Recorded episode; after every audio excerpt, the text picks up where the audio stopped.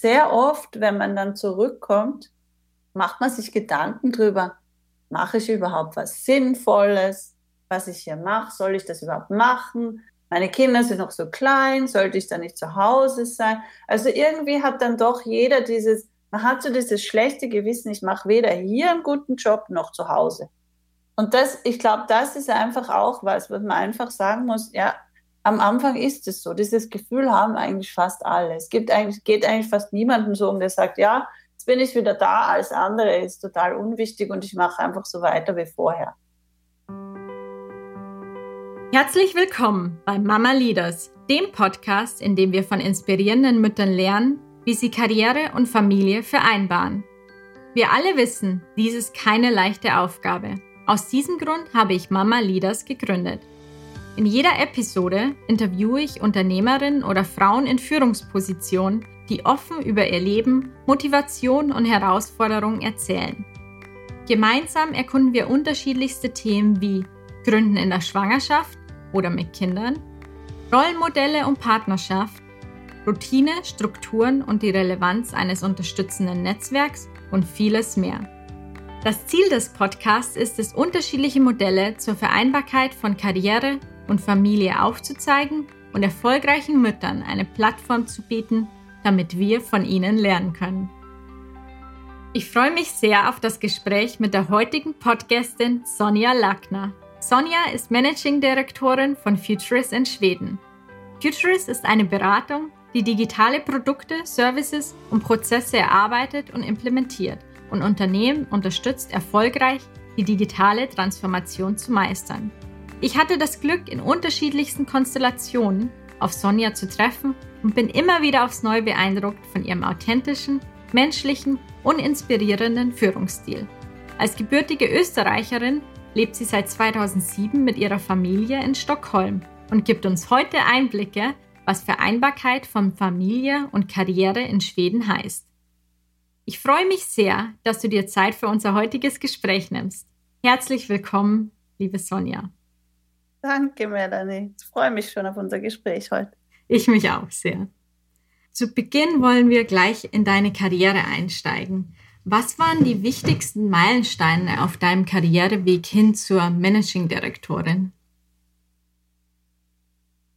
Also ich würde mal sagen, wenn man jetzt anfängt äh, vom Studium her, so habe ich in, in Wien zuerst studiert und habe dort Kommunikationswissenschaft, äh, Publizistik studiert und dazu eine Fächerkombination Politikwissenschaft, Wirtschaft und Französisch.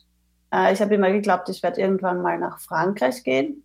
Äh, das habe ich aber dann kurz probiert und das war dann nichts für mich. Und dann bin ich dann weiter nach London und habe dort ähm, stattdessen weiter studiert. Und dort habe ich mich dann auf äh, digitale Medien spezialisiert. Ähm, das war damals genau das, was ich machen wollte, hat mir genau gepasst. Und von dem Studium weg äh, bin ich dann von einer Firma, die dort mit uns äh, Praktika gemacht hat, angestellt worden und habe als Projektmanager angefangen zu arbeiten in einer digitalen Agentur.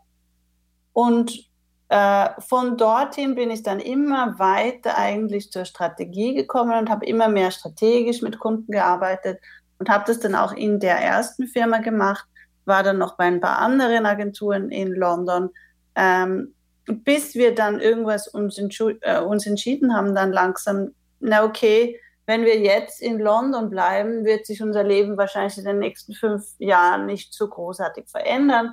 Jetzt fahren wir mal woanders hin oder ziehen mal woanders hin. Und äh, damals, das war eben kurz vor 2007, war in Schweden, waren einige Agenturen, die gerade sehr tolle Arbeit gemacht haben. Ähm, und da habe ich mich beworben und habe auch gleich einen Job bekommen, habe dann wieder als Projektmanagerin angefangen, weil ich irgendwie das nicht genau gewusst habe, wie das jetzt wird mit der Sprache. Kann ich das jetzt auf Englisch machen? Wie viel Schwedisch muss ich können? Ähm, und habe dann bei einer, äh, einer äh, Agentur äh, namens North Kingdom angefangen und bei der Agentur war ich dann auch äh, insgesamt elf Jahre, weil es mir dort erstens sehr gut gefallen hat. Wir haben tolle Projekte gehabt, tolle Kunden und auch, äh, weil ich dort wirklich dauernd die Gelegenheit hatte, irgendwas Neues zu machen. Also ich habe als Projektmanagerin angefangen, bin dann weiter in die Strategie und habe auch dann gleichzeitig die Verantwortung für das ganze äh, Stockholm Office übernommen. Und das waren halt, es waren immer neue Herausforderungen und deshalb bin ich dort auch so lange geblieben. Und dann, äh, irgendwann mal war es aber dann doch Zeit für mich weiter zu suchen. Und da bin ich dann auf Futurist gestoßen. Ich hatte von Futurist nicht gehört vorher. Ich, ich kannte auch niemanden, der dort arbeitet. Und habe ähm, dort die Position als Strategy Director angenommen. Das war vor fast zwei Jahren. Ja, also unterschrieben habe ich den Vertrag sicher vor zwei Jahren. Das war kurz, ja, ungefähr vor zwei Jahren und habe dort angefangen als Strategy Director und dann hat unser damaliger äh, Managing Director aufgehört und hat mich gefragt, ob ich übernehmen will. Und da sind wir jetzt. Seit den letzten acht Monaten mache ich jetzt das. Und wie war dieser Schritt für dich? Ich würde, ich habe ja schon eine ähnliche Rolle vorher gehabt. Also von der Größe her jetzt, vom Team und von der Verantwortung her äh, war das für mich jetzt nicht wirklich was Neues. Ich glaube, die größte Herausforderung für mich war, ein Teil einer größeren Organisation zu sein und das zu managen. Also die, die, die Verbindungen zu Futures Global, äh, das war ganz neu für mich. Und das hat jetzt auch wirklich ein halbes Jahr gedauert, bis ich da eine, eine, ein Gleichgewicht gefunden habe äh, was jetzt für mich wichtiger ist und was ich jetzt wirklich eigentlich selber bestimmen kann und äh, wie viel jetzt von der Gruppe zum Beispiel bestimmt wird. Aber insgesamt würde ich jetzt mal sagen, der Schritt war jetzt nicht riesig, aber es ist eine Riesenumstellung trotzdem. Und auf äh, dem Weg in deine Führungsposition hast du deine Familie gegründet und hast mittlerweile zwei Kinder, die vier und acht Jahre alt sind. Wie konntest du Karriere und Familie vereinbaren und wie war diese Balance für dich? Hm. Das ist eine interessante Frage und es ist wirklich, hier ist der Unterschied immer so, äh, so auffallend zwischen der deutschsprachigen Kultur und Schweden jetzt. In Schweden habe ich diese Frage überhaupt noch nie bekommen, weil es einfach äh, es wird eigentlich vorausgesetzt, dass man mit seinen Karriereplänen einfach weitermacht wie vorher. Und ich glaube, bei mir war das jetzt auch so, dass ich, ich glaube, ich habe mir eigentlich nie darüber Gedanken gemacht, wie jetzt äh, die Kinder oder Familienleben sich auf meine Karriere auswirkt, weil ich ja immer andere gesehen habe, die das auch machen. Und bei denen das funktioniert hat. Natürlich, das Leben verändert sich und es wird auch komplizierter natürlich.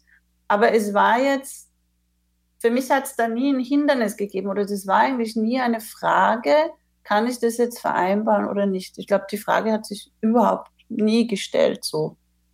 Ähm, und es war auch interessant, wie ich jetzt, gerade jetzt, wie ich die Managing Director Rolle angenommen habe, und ich habe das auf meinem LinkedIn-Profil, äh, das Update gemacht, ich habe so viele Nachrichten bekommen von Freundinnen im deutschsprachigen Raum, die gesagt haben, wie machst du das? Deine Kinder sind ja noch relativ klein.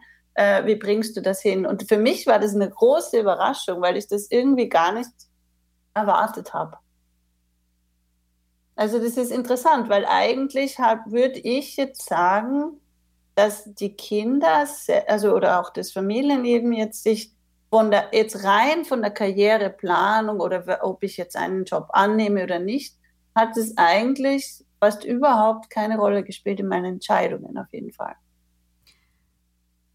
Und kannst du dasselbe auch sagen, dass, äh, oder hattest du Erfahrung, dass ähm, es jemals in irgendeinem Unternehmen ein Hindernis war?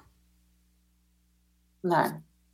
Das wäre hier, wäre das ja auch Diskriminierung. Also das wäre das würde ich jetzt wirklich nicht sagen, weil es sind nämlich auch, in Schweden sind ja die Männer in der gleichen Situation. Also du hast ja auch alle Väter oder die meisten Väter, es gibt jedenfalls sehr wenige, die das nicht machen, die meisten Väter sind ja auch mindestens ein vier Monate bis ein halbes Jahr weg von der Arbeit, um, äh, um eben bei den Kindern zu sein.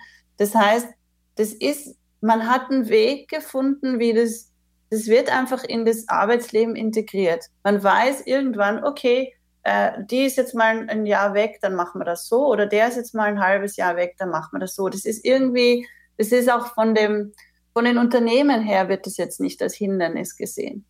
Und ich glaube, das macht es natürlich auch einfacher, weil du, äh, weil man das irgendwie gar nicht in Betracht ziehen muss. Es ist natürlich schon im, praktisch gesehen ist es natürlich schon ein, eine, ein Riesending, jetzt plötzlich ein, ein, Jahr oder ein halbes Jahr weg zu sein. Aber das ist jetzt mehr, das ist jetzt mehr mental oder, oder einfach praktisch, dass man halt nicht weiß, was los ist. Aber jetzt von der, von der Karriere her oder von, von, ähm, von der Arbeit selber jetzt ist es überhaupt kein, kein Problem und auch kein Grund eigentlich, dass jetzt jemand sagt, na okay, die ist jetzt so und so alt, die könnte vielleicht irgendwann mal Kinder bekommen. Das, also jedenfalls nicht offensichtlich habe ich das jetzt noch nie als einen Grund gesehen oder gehört, dass das jemand sagt, dass das ein Grund ist, jemanden zum Beispiel nicht anzustellen oder nicht zu befördern oder, oder eine bestimmte Position anzubieten. Mhm. Wir haben uns auch im Vorgespräch kurz über zwei Haupttreiber unterhalten. Einerseits eine hohe gesellschaftliche Akzeptanz in Schweden bezüglich Vereinbarkeit und gleich, gleiche Aufteilung von Partnern und andererseits systemische Themen wie das schwedische Elterngeldmodell. Kannst du diese beiden Themen etwas ausführlicher beschreiben und was du denkst, welchen positiven Einfluss diese ähm, beiden Themen haben? Mhm.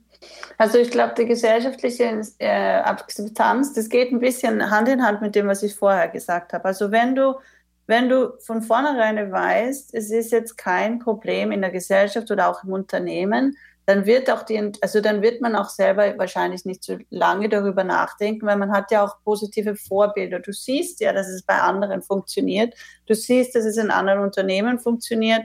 Ähm, du siehst, dass andere auch Karriere machen obwohl sie Kinder haben. Äh, und das ist natürlich was, was, äh, was wirklich sehr positiv ist.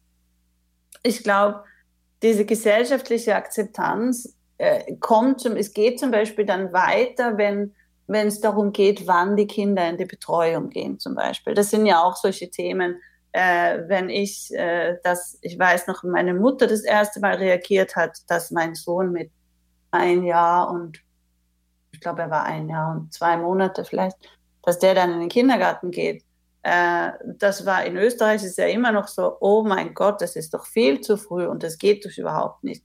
Ich glaube, wenn ich hier jetzt, wenn man das hier dauernd hören würde, dann würde man vielleicht auch selber überlegen, ist das jetzt zu früh? Soll ich das wirklich? Bin ich jetzt, bin ich jetzt eine Rabenmutter, wenn ich dann jetzt schon ins Kindergarten gebe? Aber hier ist es so normal, dass das einfach, da denkt man nicht drüber nach. Ja, so ist das halt und so, so macht man es dann halt selber auch. Und ich glaube, das ist schon ein großer Vorteil, weil es einfach die ganzen, die Entscheidungen erleichtert. Also es, es sind einfach die Voraussetzungen einfacher. Du musst, ich habe nicht das Gefühl, ich muss dauernd für irgendwas kämpfen. Ähm, ich glaube, das ist der große Unterschied. Und wenn es darum geht, jetzt um das Elterngeld und das gleiche Aufteilen, es ist so, dass in Schweden, ähm, wenn du als Eltern hast du ja Recht zu einer, also bestimmte Tage an Elterngeld, nachdem und auch kurz bevor das Kind geboren ist. Und als erstes Mal fängt es an, dass die ersten zwei Wochen, nachdem das Kind geboren ist, sind beide Eltern zu Hause. Äh, da haben die Männer haben da Anspruch auf zehn Tage äh, Karenz wenn das Kind geboren ist. Und danach ist es dann so, dass man in dem, die ganze Karenzzeit, ich weiß nicht, was ist aktuell, wie viele Tage das sind, das ist bei mir jetzt auch schon 480. 480, okay. So die 480 Tage, die man da hat, je gleichmäßiger man die aufteilt zwischen Vater und Mutter oder zwischen Partnern, je gleichmäßiger man die aufteilt, umso mehr Geld bekommt man. Das ist so ein äh, äh, Gleichberechtigungszuschuss oder wie das heißt. Keine Ahnung, wie das jetzt übersetzt heißt, aber es ist jedenfalls so, je gleichmäßiger man das aufteilt, also wenn beide zum Beispiel neun Monate zu Hause bleiben, jetzt mal angenommen, das ist relativ lang, aber wenn beide neun Monate zu Hause bleiben, kriegt man am meisten Geld. Wenn jetzt die Mutter die ganze Zeit zu Hause bleibt, kriegst du weniger Geld. Äh, und dann ist es auch so, es sind zwei oder drei Monate, das hat sich auch verändert, zwei oder drei Monate muss der Vater nehmen. Wenn sie der Vater nicht nimmt, dann verfallen die Tage. Das heißt, das kann die Mutter dann auch nicht übernehmen. Das heißt, von den 480 Tagen hätte man dann ja, 300 irgendwas Tage zum Beispiel. Und das ist, glaube ich, auch was, was wirklich, ähm, es ist umstritten, weil man auch, es gibt natürlich Leute, die sagen, warum soll man jetzt da die, die Väter dazu zwingen? Aber ähm, es ist trotzdem was, vor allem, ähm, dass die Regierung auch gesagt hat, naja, wenn wir das nicht haben, dann sind es vielleicht weniger, die es machen. Und ich glaube, es ist aber vor allem auch eine, ein Zeichen einfach. Wir wollen, dass ihr das macht. Wir wollen, dass Männer auch zu Hause bleiben mit den Kindern.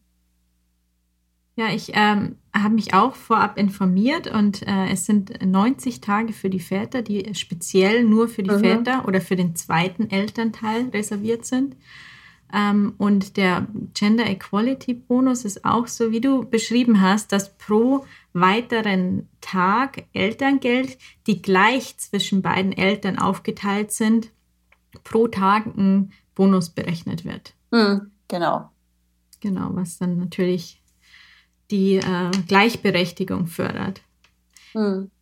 Und das ist natürlich dann auch, das heißt natürlich dann auch, dass es auch von den Arbeitgebern natürlich auch kein Hindernis ist, weil es ist ja, das ist ja so vorgeschrieben. Man hört es öfter in Deutschland, dass Arbeitgeber es speziell den Vätern extrem schwer machen, in Elternzeit zu gehen, weil es gesellschaftlich noch nicht akzeptiert ist. Warum besteht hier ein so großer Unterschied zwischen Deutschland und Schweden? Warum ist in Schweden die Akzeptanz höher? Ich glaube, da gibt es verschiedene Gründe. Einerseits ähm, dadurch, dass hier erstens haben sehr viele Leute Kinder und du hast natürlich dadurch auch sehr viele Leute in Führungspositionen, die Kinder haben und die das ja auch selber so machen. Ich glaube, das ist mal schon, einfach nur das Verständnis dafür ist mal schon wichtig. Und zweitens glaube ich auch, dass es was ist, was Väter auch gefordert haben. Ich glaube wirklich, dass das auch so ist, dass das als eine Forderung war von den Vätern und das ist auch, es wird eigentlich als was sehr Positives angesehen.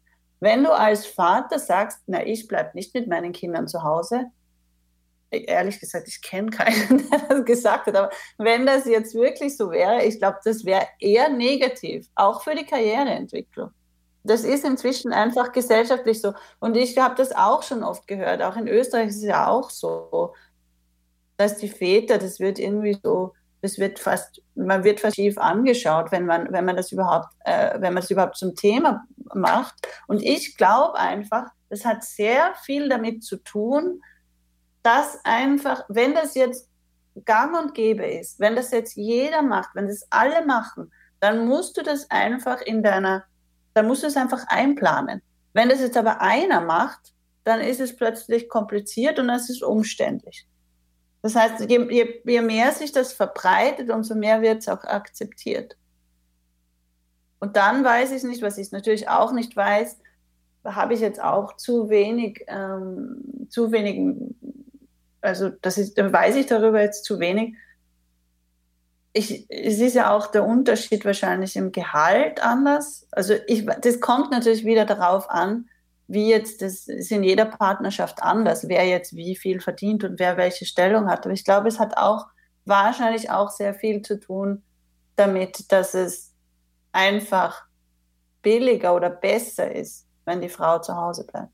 Kann es natürlich auch sein. Aber da muss ich sagen, da habe ich jetzt keine keine großen äh, Fakten dazu. In Österreich meinst du jetzt zum Beispiel?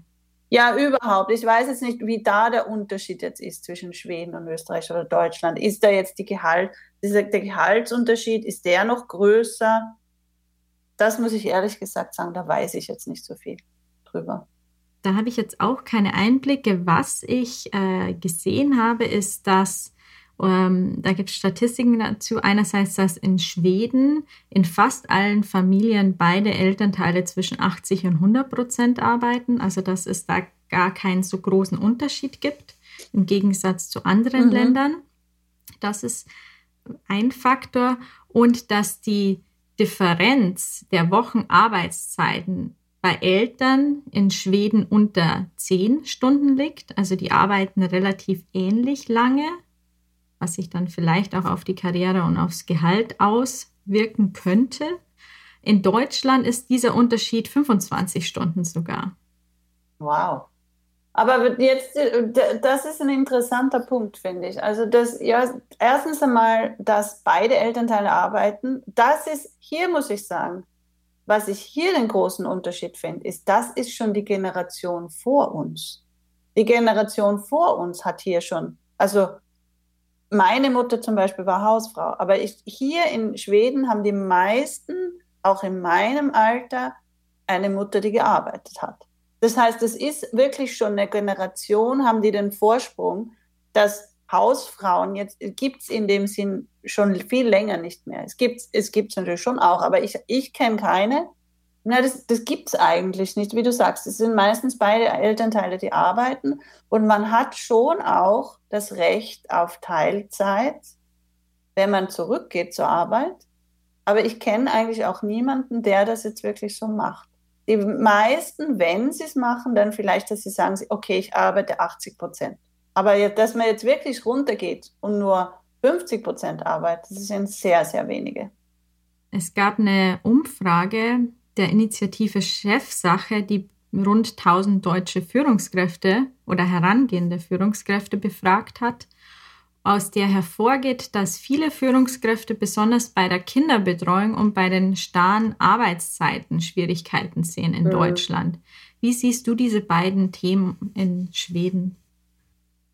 Das war genau das, wo ich jetzt auch gedacht habe, das ist der nächste Punkt, weil Kinderbetreuung hier ist ja, es gibt ja keine Halbtags-Kinderbetreuung. Die Kinderbetreuung ist immer ganztags. Die Kinder bekommen immer Essen in der Schule oder im Kindergarten. Äh, du musst es auch nicht äh, irgendwas selber machen. Das heißt, und es gibt auch solche Rahmenzeiten. Also generell müssen Kindergärten, ich glaube, vom halb sieben in der Früh bis halb äh, sechs am Abend, generell, glaube ich, müssen sie offen haben. Wenn es jetzt jemanden gibt, der die Kinder so lange oder so früh oder so spät dort haben muss, äh, und da geht es ja vor allem dann um Berufe, die jetzt nicht zum Beispiel Büroberufe sind oder das kann ja auch im Handel oder sonst irgendwas sein. Ähm, die meisten Kinder, würde ich jetzt mal sagen, sind von ganz klein auf, von halb neun bis halb vier mindestens in der Kinderbetreuung. Und das ist halt was, das ist total akzeptiert, das machen auch alle so. Und es ist relativ flexibel. Und es ist auch so, wenn du jetzt, wenn wir jetzt fragen, wenn wir zu den Arbeitszeiten weitergehen, wenn ich um halb vier, weil ich hole auch meine Kinder gegen vier ab, wenn, äh, wenn ich um halb vier mit dem Fahrrad vom Büro nach Hause fahre, das ist die totale Stoßzeit. Da fahren ganz viele Eltern heim, holen die Kinder, äh, sind dann mit den Kindern zu Hause, bis sie schlafen gehen und dann setzen sie sich wahrscheinlich noch mal ein, zwei Stunden hin und arbeiten. Die und da wechselt man sich dann ab. Das heißt, ich hole die Kinder ähm, einmal, zweimal in der Woche ab, mein Mann holt sie zweimal in der Woche ab und dann haben manche haben natürlich entweder Großeltern oder, oder jemanden anderen äh, und wir haben eine Babysitterin, die sie abholt. Das heißt, du hast halt, du bist, du kannst dir deine Arbeitszeiten ziemlich anpassen und ich glaube, ich habe jetzt natürlich, ich arbeite ja nicht im Handel, aber ich glaube auch in den Berufen, ist es sehr flexibel, wie man arbeitet. Und wenn eben, wenn, die, wenn der Arbeitsplatz nicht flexibel ist, dann ist der Kindergarten flexibel oder die Schulbetreuung. Das ist in der Schule ist das das Gleiche, nur da sind sie ja dann schon ein bisschen größer. Aber es gibt zum Beispiel auch äh, Nachtkindergärten. Es gibt Kindergärten für vor allem für Leute, die im Krankenhaus arbeiten oder so, die dann über Nacht offen haben. Das heißt, wenn du Nachtdienst hast, kannst du das Kind dort über Nacht abgeben. Und das ist natürlich schon ein, oder am Wochenende oder, oder sonst wann, das, weil ich meine, jeder arbeitet ja nicht Montag bis Freitag. Und das ist was, das ist, glaube ich, schon der Hauptgrund auch, warum jetzt, ich meine, wenn man keine Betreuung hat, natürlich muss man dann nach Hause gehen. ich glaube, das ist schon einer der Hauptgründe auch, warum das funktioniert. Wird die Kinderbetreuung, das weiß ich nämlich nicht, oder die Schule, wird die staatlich gefördert oder muss das, äh, müssen das die Paare selbst finanzieren? Mhm. Es gibt, also bei den Kindergärten gibt es eigentlich nur, du zahlst im Monat, du hast, ich glaube ungefähr, ich, so ungefähr, ich habe keine Ahnung, wie genau das jetzt ist, aber ich glaube, man zahlt im Monat ungefähr 100 Euro. Der Rest wird alles vom Staat getragen. Und je mehr Kinder du hast, umso weniger zahlst du auch. Das heißt, es wird pro Kind sind es ungefähr 100 Euro. Wenn du aber, ich glaube, wenn du drei oder vier Kinder hast, bezahlst du gar nichts mehr. Also das ist total, Kindergärten sind total vom Staat gefördert. Äh, und in der Schule äh, kommt es jetzt drauf an, aber die meisten, die staatlichen Schulen, die sind auch, äh, die sind auch da ist die Nachmittagsbetreuung, glaube ich, kostet auch im Monat 80 Euro, 100 Euro. Also jedenfalls ist es jetzt nicht, äh, das ist jetzt nicht so, dass man die privat bezahlt, sondern das ist, das ist halt eine, das ist mehr so eine Verwaltungsgebühr, die man bezahlt. Die sich dann auch viele Familien leisten können. Ja, und du kriegst natürlich auch das Kindergeld. Das Kindergeld ist ungefähr 120 Euro der, im Monat. Gibt es zusätzlich zu den staatlichen Strukturen auch Strukturen oder Möglichkeiten in Unternehmen, die du mal in Anspruch genommen hast oder die du gesehen hast? Also was ich weiß, es gibt manche, ich weiß jetzt zum Beispiel nicht, ob es Kindergärten gibt. Ich kann mir vorstellen, dass in den größeren Unternehmen theoretisch schon Kindergärten gibt. Ich weiß es zum Beispiel in Deutschland ist es ja so, dass größere Unternehmen eigene Kinderbetreuungen haben. Ich weiß aber nicht, ob das hier wirklich so ist, weil die meisten doch in der staatlichen, also in den staatlichen Kindergärten untergebracht sind. Ich weiß eigentlich nicht, ob es das gibt. Äh, was viele Unternehmen, glaube ich, haben, ist, dass zum Beispiel, äh, dass sie zum Beispiel irgendeinen äh, also dass sie Babysitter oder sowas anbieten, also dass man das von der Steuer absetzen kann oder und aber ich selber habe das jetzt nie in Anspruch nehmen müssen. Hab, ich kenne auch niemanden so, der das jetzt braucht. Ich glaube, ähm, da sind eben die Strukturen so gut, dass man das normalerweise nicht braucht. Wie unterstützt denn du persönlich Frauen mit Kindern bei Futures? Eine gute Frage. Interessanterweise weiß ich jetzt nicht, ob ich da was anderes mache, ob das jetzt eine Frau ist oder ein Mann. Ich glaube, das Einzige, was ich vielleicht sagen würde, ist, die meisten Frauen sind ja am Anfang zu Hause. Das heißt, sie sind jetzt mal die ersten, sagt die ersten neun Monate zum Beispiel zu Hause mit dem Kind. Und meistens, wenn man dann zurückkommt, und das ist meistens immer noch, da ist der Unterschied schon noch ein bisschen größer, ob das jetzt die Mutter ist oder der Vater, weil die ersten neun Monate, das, vor allem mit dem ersten Kind, sind ja oft sehr, sehr anders, als das Leben überhaupt vorher war. Äh, das weißt du auch. Das ist wirklich, es ist einfach so anders, dass es relativ schwer ist, einfach jetzt plötzlich wieder in die Arbeit reinzukommen und sich da total reinzuwerfen und voll von 0 auf 100 wieder anzufangen. Und da habe ich jetzt schon öfter gesehen, oder auch in Gesprächen gehört, dass das ziemlich anstrengend ist, am Anfang zurückzukommen.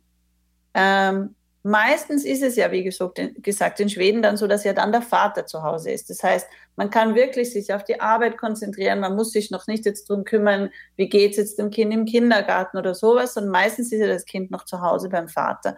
Aber da haben sich, was viele machen, ist sich, dass sie einen relativen Druck sich selber machen weil sie jetzt zurückkommen und jetzt wieder glauben, sie können weitermachen wie vorher.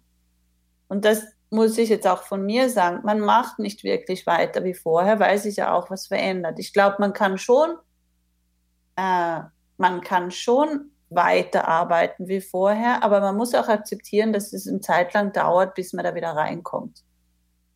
Und ich glaube, das ist das Wichtige, dass man dann also auch kommuniziert und sagt, es ist okay, so geht es uns allen das dauert eine Zeit, bis du da wieder reinkommst. Und das Zweite, äh, das auch damit zusammenhängt, ist sehr oft, wenn man dann zurückkommt, ähm, macht man sich Gedanken drüber, mache ich überhaupt was Sinnvolles, was ich hier mache, soll ich das überhaupt machen? Wäre es nicht besser, wenn ich jetzt, meine Kinder sind noch so klein, sollte ich dann nicht zu Hause sein? Also irgendwie hat dann doch jeder dieses, man hat so dieses schlechte Gewissen, ich mache weder hier einen guten Job noch zu Hause. Und das, ich glaube, das ist einfach auch was, was man einfach sagen muss, ja, am Anfang ist es so. Dieses Gefühl haben eigentlich fast alle. Es gibt eigentlich, geht eigentlich fast niemandem so um, der sagt, ja, jetzt bin ich wieder da, alles andere ist total unwichtig und ich mache einfach so weiter wie vorher. Und das muss man einfach, ich glaube, das muss man einfach unterstützen und auch darüber reden. Und das findet dann oft in unterstützenden Gesprächen statt mit äh, Führungskräften, Kollegen. Ja. Hast du das Gefühl, dass ähm, unterschiedliche Firmenkulturen, auch jetzt wieder im Kontext Schweden, dazu beitragen, Familie und Karriere vereinbaren zu können? Oder ist es einfach durch die Bank weg so akzeptiert, dass. Es ist schwer zu sagen. Ich glaube, generell ist es schon akzeptiert. Ich glaube aber nicht, dass das immer heißt, dass es so einfach ist. Ich meine, in unserer Branche ist es relativ einfach, aber ich weiß jetzt nicht, wie es zum Beispiel ist, wenn man in einem Krankenhaus arbeitet, wenn man bei der Polizei ist. Wenn du, wenn du solche, wenn du solche Jobs hast, bei denen du auch Nacht arbeiten musst oder, oder wirklich ganz unregelmäßige Arbeitszeiten hast, ich glaube, generell ist es schon akzeptiert, aber wie das sich jetzt, wie das jetzt in in der Realität sich abspielt, da weiß ich ehrlich gesagt zu wenig. Ich kenne leider zu wenig Leute, die in ganz in verschiedenen äh, Branchen arbeiten.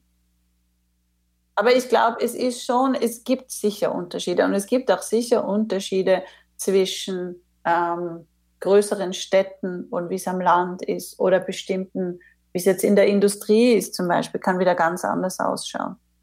Aber ich glaube generell jetzt von der Gesellschaftsstruktur her und von jetzt der, vom Netzwerk der Gesellschaft und welche Maßnahmen es gibt und welche Struktur es gibt. Strukturell sind die Voraussetzungen für alle gleich. Äh, wie das jetzt in einzelnen Unternehmen ist, es ist jetzt auch, das ist schwierig zu sagen. Aber ich, ich nehme mal an, dass es schon Unternehmen gibt, wo das jetzt nicht, wo du schon dich gezwungen fühlst, zum Beispiel jetzt die Kinder länger im Kindergarten zu lassen oder äh, früher wieder in die Arbeit zurückzugehen. Es gibt sicher, gibt hundertprozentig. Wir haben jetzt viel über deinen Karriereweg und auch die äh, Möglichkeiten in Schweden gesprochen. Im nächsten Schritt würde ich gerne mehr in deine persönlichen Strukturen und Routinen eintauchen. Du hast schon erwähnt, dass äh, du und dein Mann ähm, die Kinder abwechselnd abholen ihr aber auch eine Babysitterin hat, habt.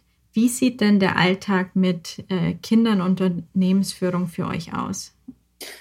Ich muss als erstes sagen, wir haben sehr viel gelernt in den letzten acht Jahren. Ich glaube, von Anfang an haben wir da jetzt nicht wirklich eine Struktur drin gehabt. Ich glaube, ähm, wenn die Kinder anfangen im Kindergarten, da wird es dann da dann stressig, würde ich mal sagen, weil da ist dann wirklich so, da sind dann beide in der Arbeit. Man muss sich ausmachen, wer wann abholt und man muss das auch wirklich managen. Also sobald, sobald die vom Kindergarten anrufen, zum Beispiel, oh, das Kind ist krank, da wirst du nicht genau da anfangen zu streiten, wer holt jetzt das Kind ab, zum Beispiel. Und ich glaube, da haben wir jetzt in den letzten Jahren sehr, sehr viel gelernt. Und was wir jetzt haben, äh, ist, dass wir die Struktur so haben, dass äh, wir uns abwechseln. Also entweder hole ich einmal in der Woche ab oder ich hole zweimal in der Woche ab. Äh, und er macht es auch so. Und die anderen zwei Tage haben wir eine Babysitterin, die sie abholt. Also Babys sind ja keine Babys mehr, aber äh, da haben wir eine, eine Studentin, die sie abholt, äh, die auch mit ihnen dann ganz andere Sachen macht und eine ganz andere Aufmerksamkeit gibt am Nachmittag. Ähm, und das ist eigentlich jetzt so, wie, wir das managen und das funktioniert auch sehr gut. Und jetzt haben wir halt das, äh, das äh, äh, Einverständnis, dass wenn jemand anruft, dass das Kind krank ist, dann ist es der, der an dem Tag abholen soll, der das Kind abholt. Und dadurch ist es dann auch, es funktioniert recht gut. Und wir sind halt dann auch so, dann ich arbeite halt dann am Vormittag, hole die Kinder ab, äh, verbringe ein paar Stunden mit ihnen und am Abend arbeite ich halt dann noch ein, zwei Stunden. Ich fange aber dadurch dann auch in der Früh meistens früher an. Habt ihr noch andere äh, Personen oder irgendein anderes unterstützendes Netzwerk, das ihr nutzt, neben der Studentin? Wir haben ja keine Familie und das ist, glaube ich, also in Schweden jetzt oder in Stockholm, in Schweden schon, aber nicht in Stockholm. Und ich glaube, das ist, äh, das ist mein Riesenunterschied zu anderen, die das vielleicht haben. Wir haben keine Familie, das haben wir auch im, am Anfang sehr, sehr gemerkt. Jetzt, wo die Kinder größer werden, haben wir natürlich auch Eltern von Freunden von ihnen, zu denen sie gehen können. Oder wir haben, äh, wir haben Freunde von uns, weil sobald sie natürlich größer sind, sind, ist ja auch kein Problem, wenn sie jetzt bei denen sind. Wie sie kleiner waren, würde ich mal sagen, vor allem die ersten zwei Jahre, bei meinem Sohn zum Beispiel, da haben wir alles selber gemacht. Alles. Da war überhaupt niemand anderer. Da haben, hatten wir weder eine Babysitterin noch eine Familie noch Freunde, die, die ihn genommen haben. Da haben wir alles selber gemacht. Aber jetzt ist es doch so, dass es auch, äh, dass es auch einfacher wird. Wenn du, du hast erwähnt, ihr habt das bei deinem Sohn anders gemacht, die ersten zwei Jahre, als dann mit beiden Kindern. Warum? Das ist, man lernt einfach mit der Zeit, dass man erstens mal mehr auf sich selber schauen muss ich glaube, das ist wirklich das große, die große Erkenntnis äh, war damals, okay, wir brauchen auch Zeit für uns selber und wir müssen, wir müssen uns auf andere verlassen und das Kind stirbt nicht, wenn es bei jemand anderen ist. Ich glaube, das war mal das Wichtigste. Und dann ist es auch so, äh, aus meiner Sicht jetzt mal mit zwei, das war nicht doppelt so viel Arbeit, sondern das war fünfmal so viel Arbeit, habe ich jedenfalls das Gefühl. Und äh, es war auch da so, dass wir von Anfang an gesagt haben, wir können das jetzt nicht so, wir können so eigentlich nicht weitermachen, weil das geht, das ist zu anstrengend. Es ist zu anstrengend, wenn du jetzt wirklich dich auf niemand anderen verlassen kannst. Du hast ein wichtiges Thema gerade erwähnt, diese Zeit für dich. Viele, besonders Mütter, haben oft mit Familie, Karriere, Beruf so viel zu tun, dass sie sich selbst vergessen. Wie stellst du sicher, dass du genug Zeit für dich hast? Ich muss ehrlich sagen, ich bin darin sehr, sehr viel besser als mein Mann zum Beispiel. Ich habe gewisse Sachen, die ich äh, immer wieder mache. Also da habe ich wirklich fixe Zeiten, wo ich entweder einen Kurs habe oder ich treffe eine Freundin oder ich mache irgendwas anderes. Das sind fixe Zeiten und die habe ich eingebucht. Da kann auch keiner sagen, aha, ich habe nicht gewusst, dass du jetzt weggehst zum Beispiel ich muss auch sagen, ich nehme mir immer mehr von diesen Zeiten eigentlich. Jetzt, am Anfang war das weniger, weil auch die Kinder natürlich viel mehr Aufmerksamkeit, Aufmerksamkeit gebraucht haben. Aber jetzt habe ich eigentlich wirklich regelmäßig Zeiten, wo ich jetzt selber was für mich mache. Und da ist das Wichtigste einfach auch für mich jetzt, dass ich einfach mal sagen kann, okay, wir haben jetzt einen Berg Wäsche, wir haben jetzt das, aber das läuft mir jetzt nicht weg. Ich muss jetzt was selber machen. Ich mache jetzt was ganz anderes. Ähm, und ich glaube, das ist auch was, das wir mit den Jahren einfach gelernt haben, dass das teilweise für alle Beteiligten besser ist, wenn man sich Zeit nimmt für sich selber und einfach mal zum Beispiel weg ist oder was anderes macht. Man kommt mit viel mehr Energie wieder nach Hause. Und bei mir ist es so, dass es einfach, einfach nur zu wissen, dass das jetzt wichtig ist, hat mir auch geholfen, das wirklich zu machen und durchzuziehen. Und was machst du konkret, um deine Batterien aufzuladen? Also ich trainiere zum Beispiel, gehe ins Fitnessstudio und da habe ich zum Beispiel, bin ich draufgekommen, dass das überhaupt nicht funktioniert, am Abend zu machen, äh, weil da immer irgendwas dazwischen kommt. Und ich mache das zum Beispiel jetzt in der Früh. Das mache ich jetzt, wenn die Kinder mal so langsam aufstehen und, und äh, frühstücken da, bin, da war ich dann schon im Fitnessstudio und bin wieder zu Hause, wenn sie dann weg müssen. Und das ist zum Beispiel was, das total super funktioniert. Ich gehe nicht jetzt gerade, aber normalerweise sehr viel ins Theater und da habe ich meistens dann irgendein Abo, wo ich dann auch wirklich gehe. Das heißt, da gibt es dann keine Ausrede, da gehe ich dann. Äh, ich habe, ich treffe auch relativ oft ähm, Freunde oder auch, und das funktioniert jetzt auch immer besser, ich kann mich auch mal mit einem Buch zurückziehen, zum Beispiel, während die Kinder was anderes machen. Und das, ich glaube, das sind jetzt so mal meine Haupt, Hauptsachen.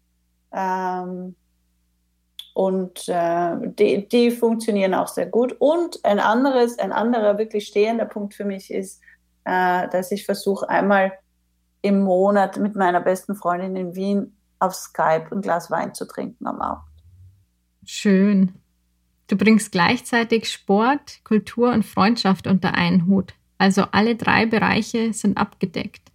Ja, aber was, was wir jetzt dabei nicht haben und was viel schwieriger ist, ist ja die Zeit zusammen ohne Kinder. Das ist das Schwierigste. In der Partnerschaft. Dann. In der Partnerschaft. Weil das, also dieses nicht nur Vater und Mutter zu sein, sondern auch wirklich jetzt gemeinsam was zu machen, wo man jetzt zum Beispiel was unternimmt und nicht über die Kinder redet, äh, das ist viel schwieriger, finde ich. Also meine eigene Zeit, die ist mir auch sehr, sehr wichtig. Aber es ist natürlich, besteht auch die Gefahr, dass man sich zwar die Zeit nimmt für sich selber, aber nicht die Zeit füreinander. Und das ist ein bisschen schwieriger. Und das haben wir jetzt auch so. Ich habe früher immer über diese Date Nights gelacht. Aber wir haben das jetzt auch so gemacht, dass wir das jetzt wirklich einplanen. Dass ihr euch Abende für euch nimmt und dann in dem Zusammenhang auch Babysitter hinzuzieht, oder? Ja, genau. Da haben wir dann die Babysitterin, also, und das haben wir auch so ausgemacht ein, zweimal, zweimal im Monat oder so, da ist sie dann da. Äh, wir gehen meistens essen, da sind wir jetzt auch drauf gekommen, wir müssen vielleicht was anderes machen, weil beim Essen ist die Gefahr immer so hoch, äh, so groß, dass wir wieder über die Kinder reden oder sonst was. Ich glaube, wir müssen uns ein gemeinsames Hobby suchen oder so. Ja, das sind drei sehr wichtige Bereiche. Also es ist ja die Familie an sich, dann mhm. auch Partnerschaft, Zeit für einen selbst und dann der Beruf und die Karriere. Mhm. Man jongliert ganz schön viel. Ja, und das, äh, ich glaube, ich meine, und, und, zu dem Thema auch, ich glaube zum Beispiel, dass, also es gibt nicht nur Vorteile natürlich mit dem ganzen Modell jetzt hier auch, dass wirklich äh, Eltern erstens mal, äh, dass man davon ausgeht, dass beide Vollzeit arbeiten, dass man dann noch Zeit füreinander hat, dass man die tollen Eltern, man soll die tollen Eltern sein, ich glaube, es ist dann schon auch oft auch so, dass die, die Belastung, also und da meine ich jetzt nicht die Belastung auf die Frau, sondern generell die Belastung auf die ganze, auf beide Elternteile, äh, das ist dann eher was, das wird zwar oft äh, angesprochen, jetzt auch in den Medien oder so, aber das ist schon was, was man schon bei Eltern mit kleinen Kindern schon sehr merkt, natürlich auch hier. Gibt es etwas, das sich ändern sollte, um diese Belastung zu reduzieren? Hast du Ideen? Ich glaube, das Wichtigste wäre mal, äh, und es kommt jetzt auch immer mehr, mal wirklich zu akzeptieren und zu thematisieren, dass also keiner, es gibt keine perfekten Eltern und man kann nicht immer alles. Also es, wenn das Kind immer so total ins Zentrum gestellt wird und dann eben sich diese eigene Zeit zu nehmen, sich diese die Zeit zu nehmen, was miteinander zu unternehmen, ohne Kinder oder auch, ähm, dass es auch mal okay ist, wenn man vielleicht mal ein Jahr hat oder ein halbes Jahr, wo man jetzt im Beruf sich nicht auf die Karriere konzentriert. Ich glaube, das ist wirklich, was das wichtig ist, weil ansonsten wird dauernd, wird man auch dadurch, dass so viele das schaffen oder zumindest den an, man hat den Anschein, dass alle vereinbaren Familie und und Beruf so leicht und es geht ja alles so super. Warum funktioniert das jetzt nicht für mich oder warum bin ich jetzt unglücklich mit dem einen oder dem anderen? Ich glaube, das ist schon wichtig, dass man das auch einsehen kann und auch vermitteln kann, anderen vermitteln kann. Ja, okay, für mich ist es jetzt auch nicht leicht. Äh, das ist jetzt nicht so, dass das jetzt nicht eine Belastung ist. Es ist natürlich, ich meine, wenn man jetzt vergleicht, äh, Karriere zu haben ohne Kinder und Karriere zu haben mit Kindern, auch wenn du jetzt die tollste, äh, die tollste Struktur und das tollste Netzwerk hast, es ist trotzdem viel, viel anstrengender. Natürlich, ja. Und das, das wird sich auch nicht ändern. Sehr guter Punkt, ja. Und trotzdem haben ja durch die Strukturen in äh, Schweden einfach mehr Paare auch Kinder. Ja, das stimmt. Im Vergleich zu Deutschland, ja. Ich muss aber schon auch zugeben, ich habe schon auch meine Momente gehabt, wo ich mir gedacht habe, kann ich jetzt nicht einfach eine Hausfrau sein? Mal für ein paar Monate. Ich will es dann keine Woche aushalten, aber manchmal ist es schon so, dass man das Gefühl hat, na, dieser Druck jetzt wäre schon super, wenn der jetzt weg wäre. Aber ich meine, wie gesagt, das ist immer so, dass man es gerade nicht hat, wie wir lieber haben. Aber es, es und es wäre jetzt auch keine Situation für mich. Ich habe es nämlich überhaupt nicht äh, genossen, äh, zu Hause zu sein und wirklich jetzt nur das zu machen. Aber es ist einfach von der Verantwortung her und vom Druck her, äh, ist es dann doch manchmal so, dass, man, dass ich mir dann schon wieder denke, naja, vielleicht ist da was dran. Also vielleicht ist es dann doch weniger stressig. Du hast gerade erwähnt, du hast manchmal so Tage, oh je, äh, wie soll ich das vielleicht nur alles schaffen? Wie ähm, motivierst du dich dann wieder oder was wie schaffst du diese Tage zu meistern? Meistens ist es, dass ich an die Alternative denke und denke, was ist jetzt, was, was wäre jetzt die Alternative dazu? Und äh, wie gesagt, ich würde es nicht aushalten, zu Hause zu sein. Äh, und ich würde auch natürlich meine Kinder jetzt nicht hergeben. Also ich glaube, die Alternative dazu ist ja jetzt eigentlich auch nicht was, was ich machen will. Und ähm, ich habe da, dazu macht es mir auch äh, viel zu viel Spaß, äh, das zu machen, was ich mache. Und es wird ja auch viel einfacher. Ich sehe das jetzt schon. Das sind die ersten Jahre sind wirklich stressig. Es wird einfacher. Es wird viel einfacher. Und man lernt ja auch damit umzugehen. Äh, man lernt sehr, sehr viel dazu. Hm. Du hast äh, vorhin in, auch in einem Nebensatz erwähnt, dass ihr zu Beginn ähm, verhandeln musstet, wer das Kind abholt, wenn es mal krank ist. Wie habt ihr es denn geschafft, eure beiden Karrieren in Einklang zu bringen und euer Modell oder eure Zusammenarbeit und euer Verständ Rollenverständnis immer wieder neu zu verhandeln und neu auszurichten, je nach Lage? Wir haben irgendwann mal darüber geredet. Ich überlege jetzt gerade, wie das war, aber ich glaube, wir haben irgendwann einmal einfach auch beschlossen, wer für was verantwortlich ist. Ich glaube, das war für uns jetzt zum Beispiel sehr wichtig, im Haushalt zum Beispiel. Und da haben wir jetzt wirklich darüber geredet, was magst du, was machst du gerne, was ist dir egal, wenn du es machst und was hast du. Und wir sind draufgekommen, dass wir Gott sei Dank nicht die gleichen Sachen hassen. Das heißt, wir haben da jetzt einfach, ich habe gesagt, mir ist es egal, wenn ich die Wäsche mache, das mache ich eigentlich gerne. Äh, und äh, mein Mann hat gesagt, ich gehe total gern einkaufen, ich kann es auch tragen, ich bin stärker als du und, weil wir kein Auto haben, und ähm, er kocht gern. Und dann haben wir gesagt, okay, dann teilen wir das jetzt einmal so auf, das ist deine Verantwortung, das ist meine Verantwortung. Und das alleine macht schon also erstens einmal gibt es schon viel weniger Streitereien, wer jetzt was macht, weil wir genau das aufgeteilt haben, wer was macht. Ähm, und dann gibt es andere Sachen, wie zum Beispiel Termine vereinbaren, so Kinderarzttermine oder solche Sachen. Da ist es dann oft so, dass ich bin die, die die Sachen vereinbart. Und da will er dann eher, dass ich ihm einfach sage, okay, an dem Datum gehst du mit dem Kind dorthin. Und das funktioniert dann auch. Also das ist einfach, es ist, hat sehr viel mit Kommunikation zu tun und zu entscheiden, wer macht jetzt was. Und dann haben wir jetzt bei dem Netzwerk noch zuerst was vergessen. Ich glaube, was für uns jetzt auch total wichtig ist, äh, ist, wir haben auch relativ früh entschieden, dass wir nicht, wir wollen nicht streiten, wer putzt. Und deshalb haben wir auch eine Putzfrau. Und das hat schon mal sehr, sehr viel Druck weggenommen, weil das wären ja noch mal äh, sehr viele andere Sachen. Und das ist auch, ich glaube, das ist auch für uns wichtig, dass wir die Zeit haben jetzt mit den Kindern. Und natürlich, jetzt sind sie größer, jetzt könnten wir sie langsam auch wirklich mit einbeziehen in die Arbeit. Aber da ist es einfach so, dass ich jetzt sage, für das habe ich jetzt eigentlich einfach schon zu viel um die Ohren, dass ich jetzt darüber auch noch streiten will oder mir darüber auch noch Gedanken machen muss. Du hast ja jetzt über die letzten acht Jahre mit Familie viele Erfahrungen gesammelt. Was sind denn die Top 2 oder der Top-Tipp, den du jeden, jeder Frau, jeden Mann, jeden Partner äh, mitgeben könntest, um die Vereinbarkeit zu stärken?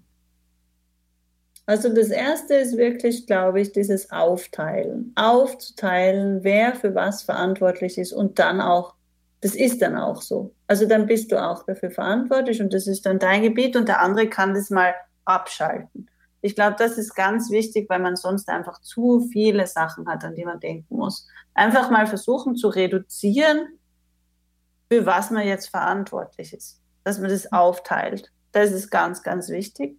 Und ich glaube, das Zweite ist auch wirklich die Zeit für sich selber zu finden und auch wenn es manchmal so aussieht, als hätte man diese Zeit nicht, da muss man wirklich einsehen und wirklich sich selber immer vor Augen halten, dass wenn es einem selber gut geht, dann ist man auch in dem Umgang mit den Kindern zum Beispiel anders.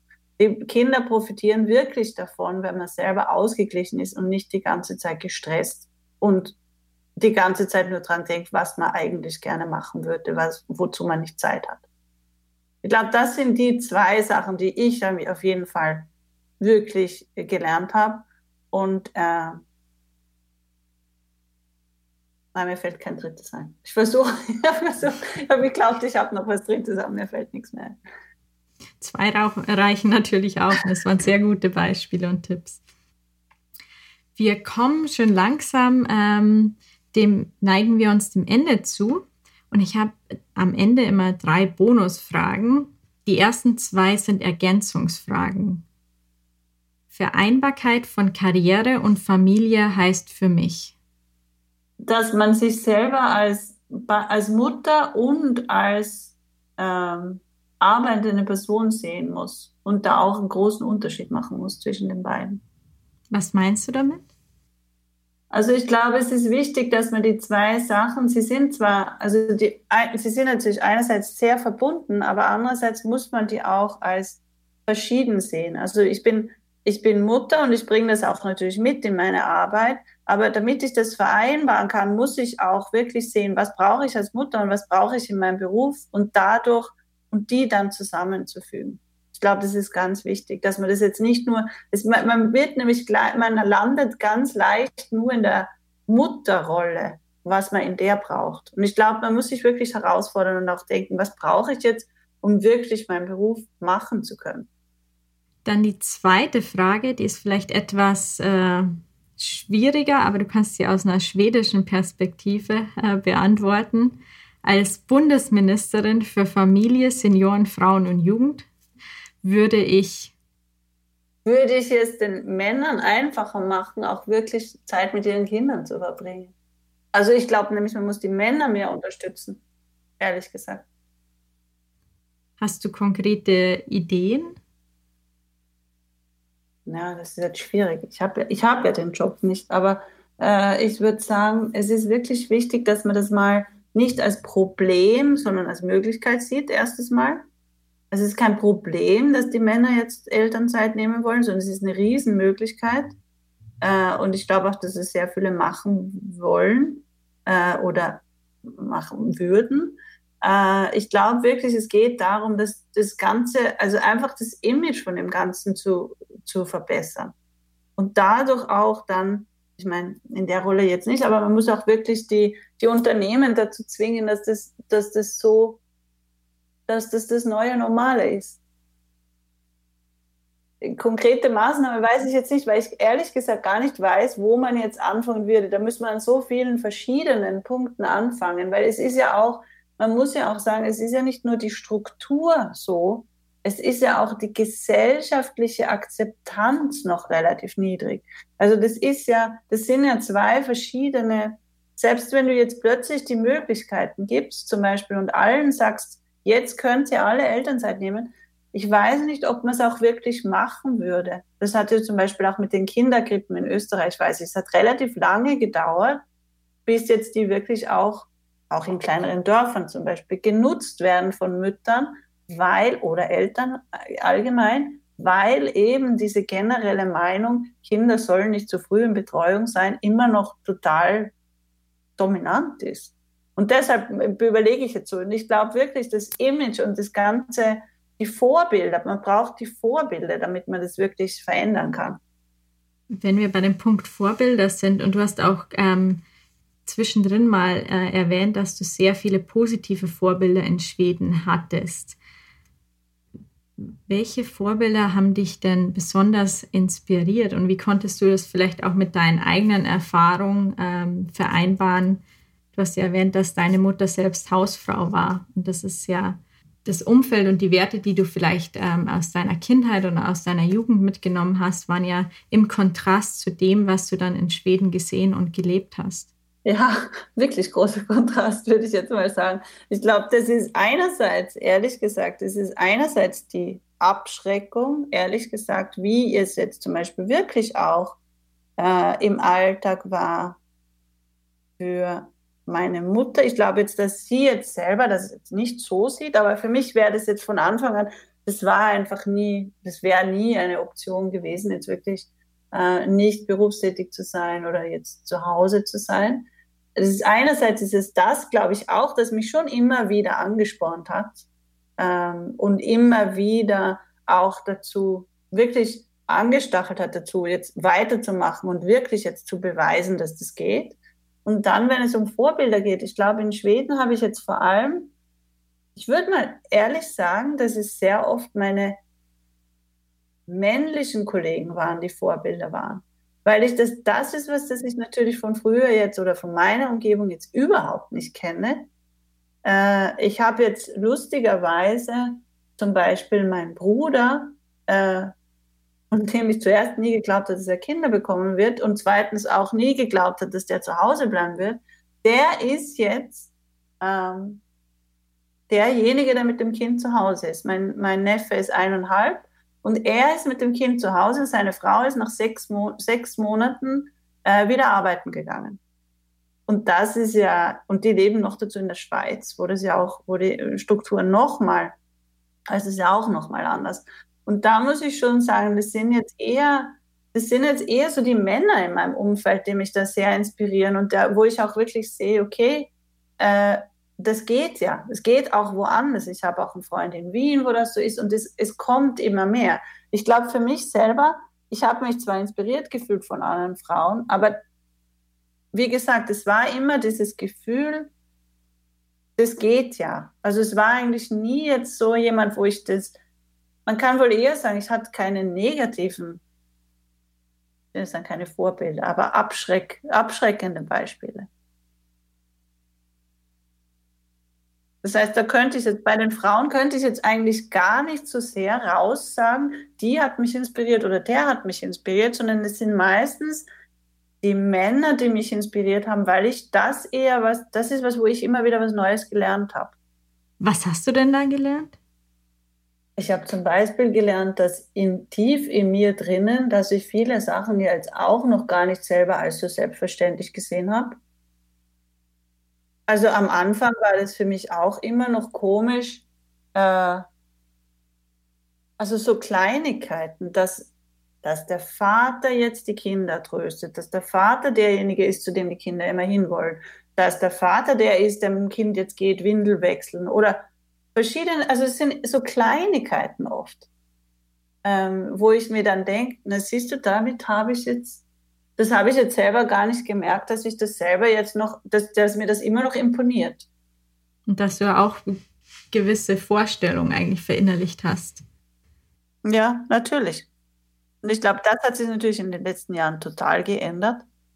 Aber äh, das war am Anfang, war das schon auch noch für mich sehr deutlich. Jetzt bin ich natürlich mit den Kindern in Schweden aufgewachsen. Das heißt, ich habe ja da jetzt auch von Anfang an eine ganz andere Einstellung, wie Sachen funktionieren und wie man jetzt was macht.